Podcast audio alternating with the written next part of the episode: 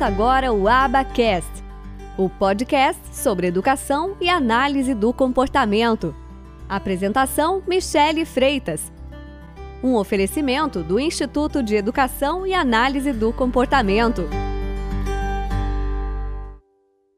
Bom, o tema da nossa live de hoje é por que, que as avaliações, estou aqui seguindo meu roteirinho aqui, olhando a minha colinha, por que, que as avaliações relacionadas à linguagem e à comunicação é, talvez aí estejam erradas, né? Estejam um pouco equivocadas.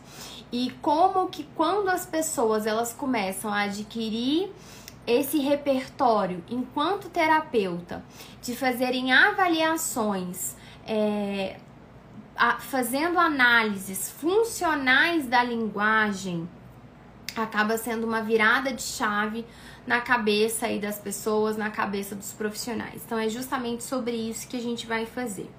Olha só, primeiro ponto que eu quero começar é, refletindo com vocês é o seguinte.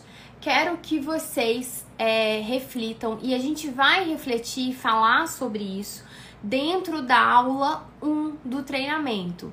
Então, dentro da aula 1, a gente vai explorar um pouco mais sobre isso, que é o seguinte.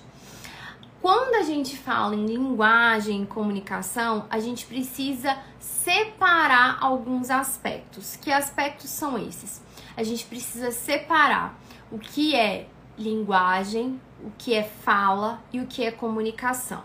Então a gente precisa fazer essa separação de linguagem, fala e comunicação constantemente, quando a gente é, fala de linguagem e de comunicação, muitas vezes, é, por mais que os fonoaudiólogos eles saibam muito bem dessa diferença, o argumento deles para essa questão de que ah, o fonoaudiólogo é que é o profissional mais capacitado e gabaritado para atuar é, na linguagem, na comunicação, e aí existe esse ruído aí na interpretação deles, é, de como que a, a intervenção deve ser feita, eles sempre costumam argumentar a questão do conhecimento que eles têm relacionado a toda a parte fisiológica da fala, né? Como que a fala, é, para que a fala ocorra, nós temos uma coordenação de diferentes sistemas, de diferentes órgãos do nosso corpo. É, então, e aí eles acabam se contradizendo é, nesse ponto, porque nós precisamos separar fala de linguagem, de comunicação. Então a gente precisa ter essa separação. Então, com certeza, é, quando se pensa em fala, é muito importante ter a avaliação de um fonoaudiólogo, ter a avaliação é, muitas vezes de um otorrinolaringologista, de um foniatra, de outros profissionais, de um fisioterapeuta especialista, porque quando eu tenho fala, eu tenho respiração, então eu vou precisar de profissionais especializados. Então, quando a gente fala de linguagem e de comunicação dentro do contexto de uh, ensino de pessoas com transtornos do neurodesenvolvimento, a gente está falando sobre desenvolvimento infantil. E não é, como que eu vou dizer para vocês? não é a forma mais apropriada a gente pegar um indivíduo e a gente separar ele em pequenos, pequenos pedacinhos e fazer avaliações individualizadas de cada um desses pedacinhos, nos baseando na sua graduação de base. Se você é psicopedagogo, você tá, vai estar tá focado em aprendizagem, em comportamentos acadêmicos e pedagógicos. Se você é fono, aí você vai focar só na linguagem e na comunicação. Se você é psicólogo, você vai atuar com os problemas de comportamento, comport é, desenvolvimento social, desenvolvimento socioemocional. Só que uma coisa ela está interligada na outra. As coisas elas estão ligadas. Existe uma sobreposição entre as áreas, né? Um termo que em inglês vocês podem pesquisar, quem tiver interesse, é, o termo se chama overlap. Então você tem uma sobreposição entre as áreas. Não tem como você pensar em ensinar uma criança a ler que não tem elementos da sua linguagem desenvolvida.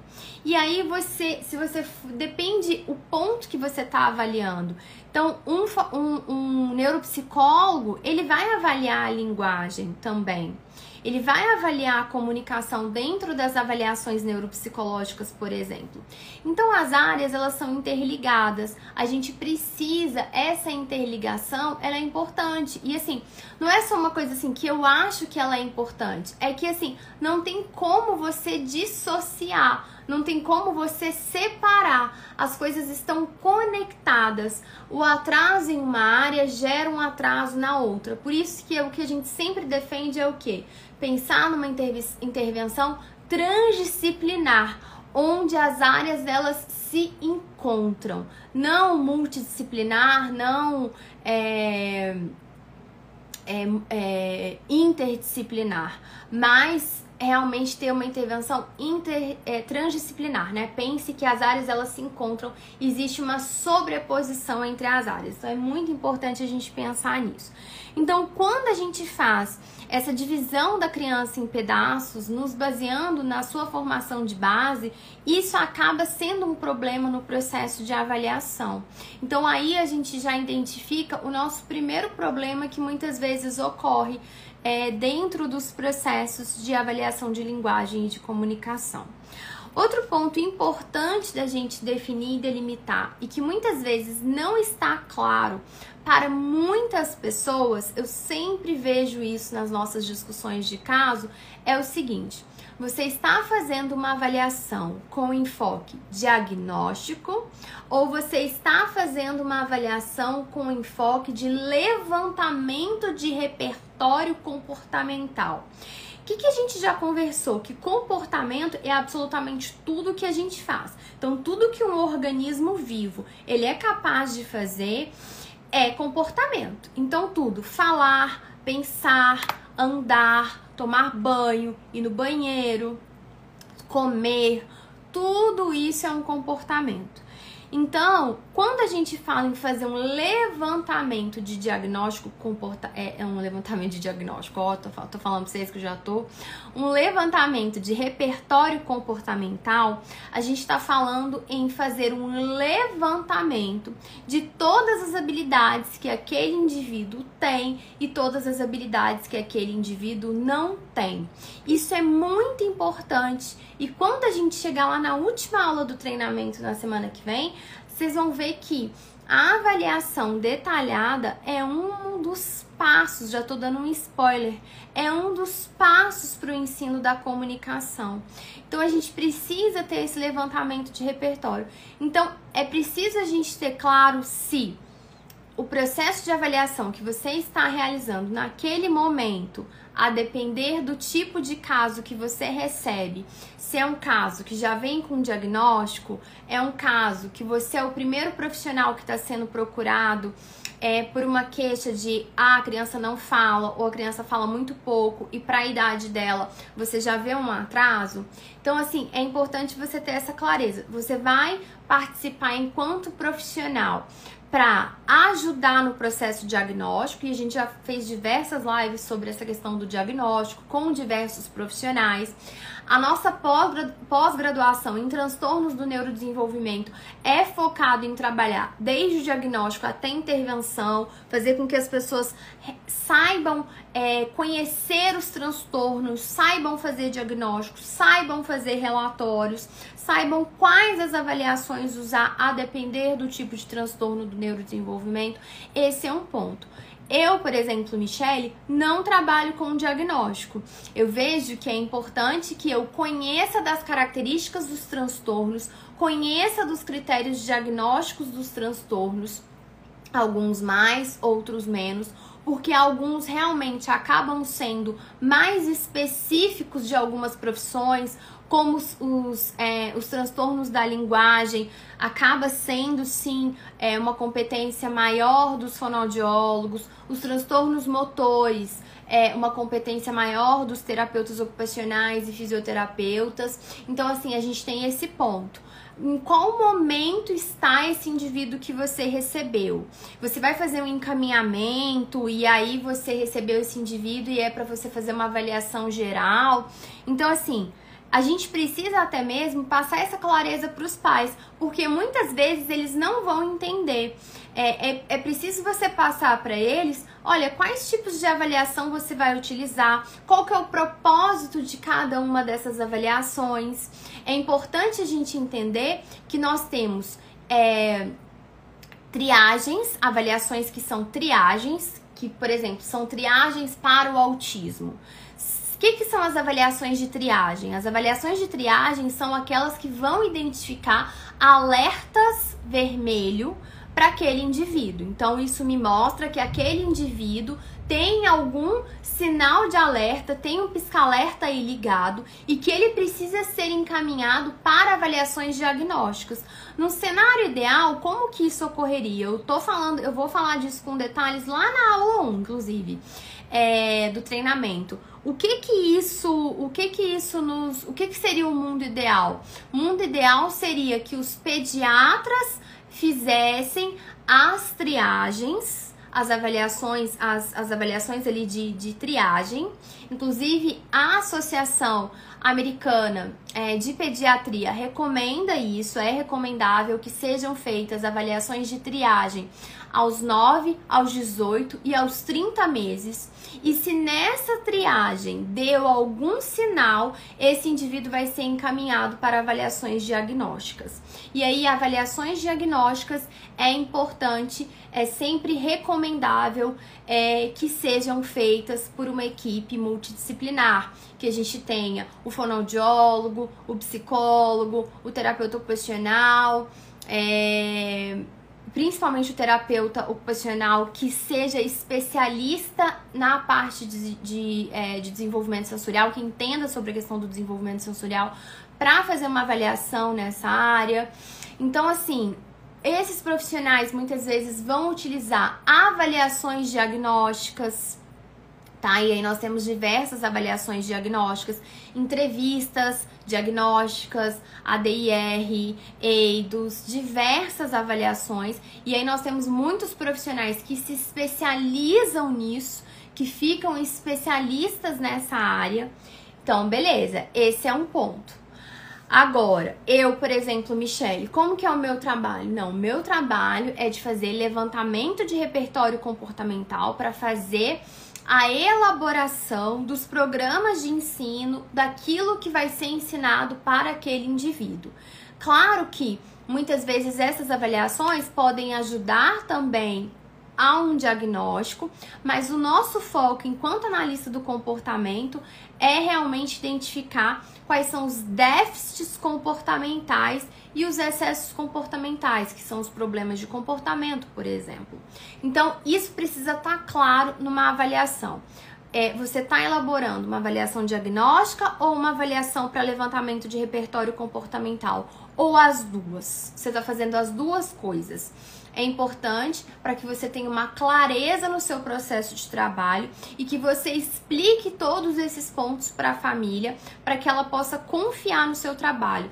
Não tem nada que eu acho que é mais importante no trabalho de um profissional com uma família do que a transparência e a clareza naquilo que você está fazendo. Nada pode ser por debaixo dos panos, nada pode ser escondido, nada pode ser velado. Tem que ser tudo muito claro, muito explicado, por escrito, organizado. Isso é fundamental para o sucesso de um trabalho e dessa relação de confiança entre família e profissional. Tá? Então, esse é outro ponto que eu também vejo como muito errado dentro das avaliações de linguagem e comunicação.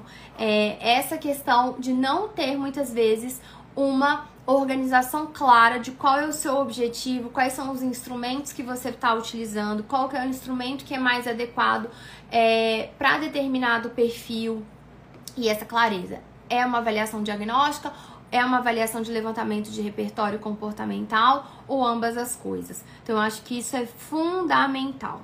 Acho que um outro ponto que geralmente também ocorre uma falha é, dentro uh, das avaliações de linguagem e comunicação é a gente ter uma clareza que eu acho que a análise do comportamento e a teoria de comportamento verbal nos traz muito isso, é a gente ter uma clareza do que exatamente você está avaliando em, em, em questões no seguinte ponto. Quais são os microcomportamentos que você está avaliando, né? É, é, é, será que o nível de detalhamento ele está sendo tão refinado assim para identificar falhas sutis no desenvolvimento desse repertório de linguagem e comunicação, é, uma coisa que a gente vê que geralmente os alunos, os profissionais gostam muito, é o nível de detalhamento que as avaliações da análise do comportamento fornece para eles e assim eles conseguem elaborar objetivos de ensino exatamente claros, mensuráveis e detalhados. E isso traz um norte e uma clareza de qual é o processo que você vai percorrer, de onde você está e onde você quer chegar. Eu acho que isso é muito importante. Uma queixa comum dos pais com relação aos profissionais é a falta de clareza do que está sendo trabalhado. É, feedback, é, é feedbacks muito é, superficiais com relação ao que está sendo trabalhado com o filho deles. E muitas vezes a gente tem relatórios extremamente enxutos de duas, três páginas, enquanto quando a gente faz avaliações baseadas na análise do comportamento, a gente tem relatórios aí de 15 páginas, de 20 páginas porque a gente tem um nível de detalhamento maior, isso passa uma clareza e uma segurança para os pais e para todas as pessoas que estão trabalhando. Então, acho que esse é um ponto muito importante no nível de detalhamento das avaliações, de como que isso é colocado, de como que esse relatório é, é, é colocado. Outro ponto que eu acho que é também um, um problema e acaba sendo um erro eu não digo um erro, é, mas a análise do comportamento tem uma forma diferente de se avaliar e eu acho que ela é extrema, que ela funciona muito, ela é extremamente uh, bacana da gente ser usada, que é o seguinte: você está fazendo a sua análise, é, qual que é qual que é o nível de análise que você está fazendo? E aí, quando eu falo em nível de análise, é que assim, Dentro da análise do comportamento, nós vamos fazer avaliações dos comportamentos de linguagem e comunicação é, que vão buscar fazer uma análise funcional da linguagem. Então, o que, que é isso? Uma análise funcional da linguagem. É eu identificar quais são uh, os repertórios de linguagem e comunicação que esse indivíduo tem analisando a função deles e o que que está controlando estes comportamentos. Quando esse indivíduo ele se comunica, se ele se comunica de alguma forma, o que que controla o comportamento dele? Então a gente não está pensando tanto na forma é, do comportamento. A gente está pensando na função daquele comportamento é, de comunicação. Então eu vejo que isso faz toda a diferença. É, a gente não está analisando processos é, cognitivos, a gente está analisando como que o ambiente influencia esse repertório de linguagem e de comunicação. E quando esse comportamento de linguagem e comunicação ele ocorre, o que que provocou ele? O que que evocou esse comportamento? Quais são os momentos que isso acontece? E sobre o qual o que que estava controlando esse comportamento? A gente fala tecnicamente assim: qual é a variável é, que está controlando esse determinado comportamento de comunicação, se é que ele existe. Então, é um ponto também muito, muito importante é, que faz a gente é, conseguir elaborar intervenções com maior nível de detalhamento. Eu vejo que o que agrada muito às famílias quando elas recebem um relatório baseado na função, baseado na análise do comportamento, na teoria de comportamento verbal, é esse nível de detalhamento, é você elaborar objetivos de ensino mensuráveis. Então, a gente não fala que aquele indivíduo ele melhorou. Eu falo que ele não ele falava, ele não falava nenhuma palavra e hoje ele já consegue falar cinco palavras para pedir cinco itens diferentes que ele deseja. E ele também consegue nomear dez itens diferentes que não são coisas que ele quer. Então, isso eu vejo que são pontos muito importantes. Por quê? Quando a gente trabalha com uma pessoa que tem atrasos em múltiplas áreas do desenvolvimento, é muito fácil a gente se perder nesse bolo com 50 mil coisas que a gente tem para fazer e muitos atrasos em diversas áreas. As intervenções, né? E agora eu vou, eu vou fazer, abrir uma aspas aí para os pais, o que os pais relatam, e eu acredito que o que eu relatava também na minha época de só, entre aspas, mãe, é o seguinte: é a falta uh, de. É... Ai, gente, eu fui falar, aí eu esqueci a palavra. Intervenções muito soltas. A, a, a, frase que geralmente eles usam é: ai, meu filho tá fazendo fono duas vezes na semana, tá fazendo TO duas vezes na semana, mas as intervenções são muito soltas, eu não sei muito o que ela tá fazendo. No final da sessão ela só fala que foi tudo bem, que deu tudo certo. É, mas é tudo muito solto, tudo muito desconectado. Eu não vejo um plano concreto do que está sendo feito. Ela não me passa o que, que eu posso estar fazendo em casa. Geralmente o que eu faço em casa é fruto do que eu pesquiso, é, do que eu vejo na internet. Então tudo acaba ficando muito desconexo sem uma essa visão. É muito importante a gente ter essa visão onde que eu tô, para onde que eu vou e como que eu vou fazer para chegar é, onde que eu quero chegar, onde eu preciso chegar nesse ponto é, do desenvolvimento.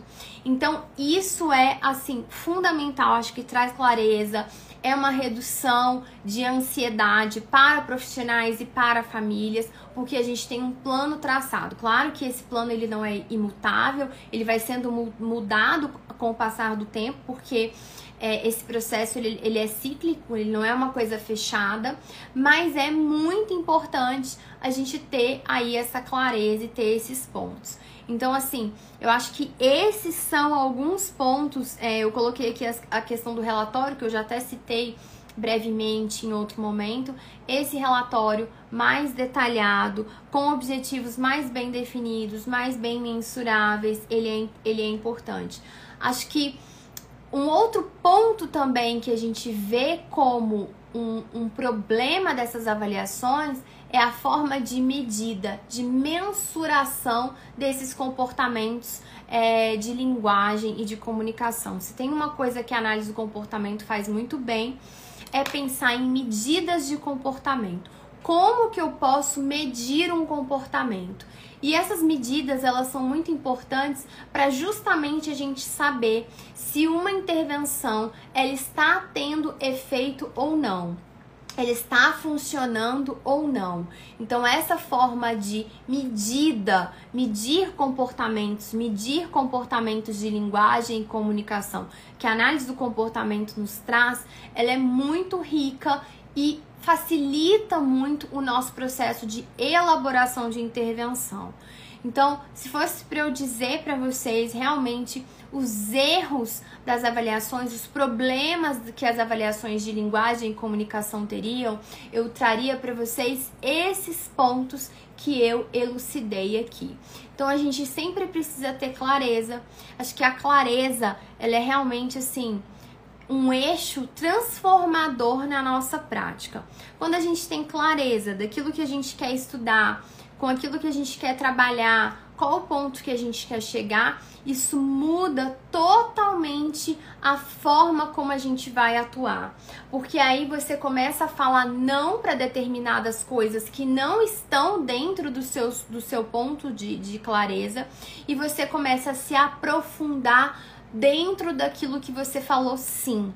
E isso faz toda a diferença para a nossa saúde mental, para o nosso desenvolvimento profissional, principalmente trabalhando com populações tão heterogêneas como são as populações com atrasos do neurodesenvolvimento. Então, como eu já falei para vocês em outros momentos, o meu enfoque de estudo, por exemplo, dentro da análise do comportamento é ensino de comportamentos é, relacionados à linguagem e à comunicação e ensino de repertórios acadêmicos e pedagógicos.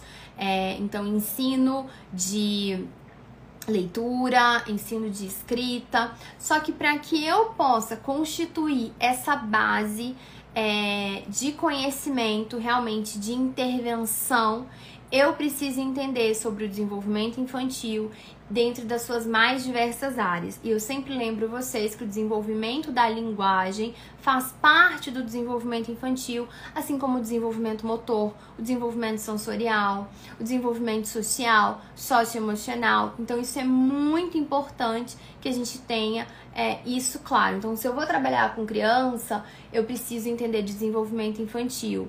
Se eu vou trabalhar com algum transtorno do neurodesenvolvimento, eu preciso entender sobre esse transtorno. Claro que cada indivíduo é único. Se você, aquela velha frase, né?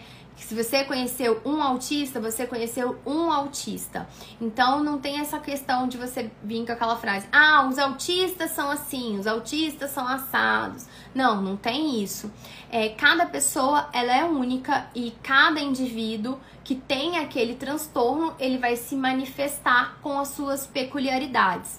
Mas, uma vez que esse indivíduo tem um diagnóstico e eu já sei do diagnóstico dele, eu consigo ter uma noção, eu consigo ter um parâmetro do que, que é mais ou menos esperado que aquele indivíduo tenha de dificuldade, que ele tenha de atraso.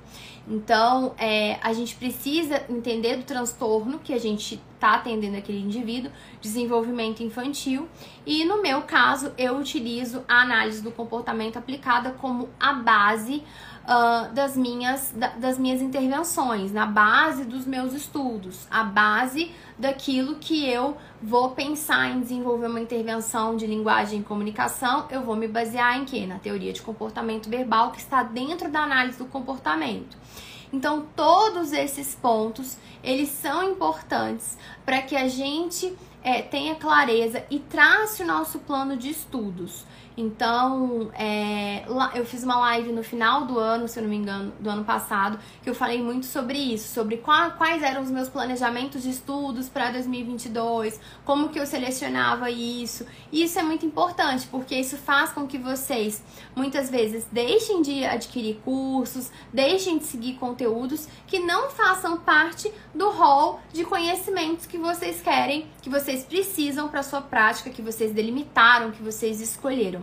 Isso é importante até para a gente combater um pouco do excesso de informação que fica poluindo a nossa mente e que nos deixa muito cansado, que nos deixa ansioso, né? Que nos deixa aí com um esgotamento mental muito grande. Então isso é muito importante a gente ter, porque a gente sabe, muitas pessoas não sabem nem por onde começam, o que, que devem começar a, a estudar. E aí começa a fazer um monte de curso, um monte de pós-graduação, comprar um monte de livro e coisas muitas vezes que não vão fazer sentido, que não vão fazer parte do rol de coisas que você precisa para sua prática. Então, quando eu defini isso, para mim realmente foi muito libertador, porque só essas coisas que eu falei para vocês já são muito, já é muita coisa, já dá muito trabalho e já é muito cansativo. Então, esses pontos, eles são fundamentais. E o tempo todo eu tô falando com vocês sobre a importância de treinar paz. Feedback no final da sessão não é treinamento de paz. Então, tudo isso é importante da gente saber. Então, justamente pensando nisso, é, pensando que eu fiz pesquisa dentro desse tema, que eu tenho uma certificação internacional dentro desse tema de treinamento de paz, que eu vou falar com vocês, né, profissionais, seja da saúde, seja da educação, sobre treinamento de paz é, eu vejo nas escolas o quanto que muitos dos problemas entre professores e pais, entre escola e família, seriam evitados se tivesse uma comunicação, se tivesse um treinamento maior dos pais que na escola não ocorrem. Então, é, no, justamente por isso, no domingo, a gente vai falar sobre treinamento de pais, como treinar pais. A intervenção, gente, a comunicação e a linguagem, ela tem muito maiores chances de sucesso se os pais fizerem parte do processo. Não tem como você ensinar o indivíduo a pedir só dentro do consultório, até porque não tem como você ensinar alguém a pedir algo que ele não deseja. Não tem como a gente fazer ensino de mando, que é como a gente chama dentro da análise do comportamento, que é pedido, se eu não tô com vontade, se eu não quero aquilo. Então, é, a gente vai falar justamente sobre esse ponto do treinamento de pais. Então, para é, trabalhar a linguagem e a comunicação, isso tem que acontecer em todos os ambientes do indivíduo. Todos, todos. É, então, no domingo, a gente, o tema da nossa última live de aquecimento vai ser justamente o que? Treinamento de pais. Então, eu quero trazer aí o que dizem as evidências científicas de qual é a melhor forma de vocês treinarem pais aí na sua prática bom? E isso é importante para quem é pai, até para ir lá e cobrar do seu terapeuta também. É importante isso. Vocês sabem que aqui eu advogo dos dois lados. Na verdade, eu não advogo nem do lado do profissional, nem do lado dos pais. Eu advogo do lado dos indivíduos que necessitam é, desse serviço, dessa prestação de serviço, né? Dos indivíduos com atrasos no neurodesenvolvimento. Então, no domingo a gente vai conversar justamente por isso e gente, justamente sobre isso. E a gente está aí aquecendo os motores, então, para o nosso treinamento que começa na segunda-feira. Segunda, terça, quarta e quinta, quatro aulas, 100% online, 100% gratuitas. Vai ter material, vai ter resumo, não vai ter certificado, tá? E, e a gente vai falar sobre isso começando na segunda-feira. As aulas são gravadas a partir das nove da manhã, todos os dias. É, e eu espero que vocês gostem. Elas estão sendo aí preparadas com muito carinho para vocês, tá certo, pessoal? Então, falei para prometi que a live de hoje ia ser breve.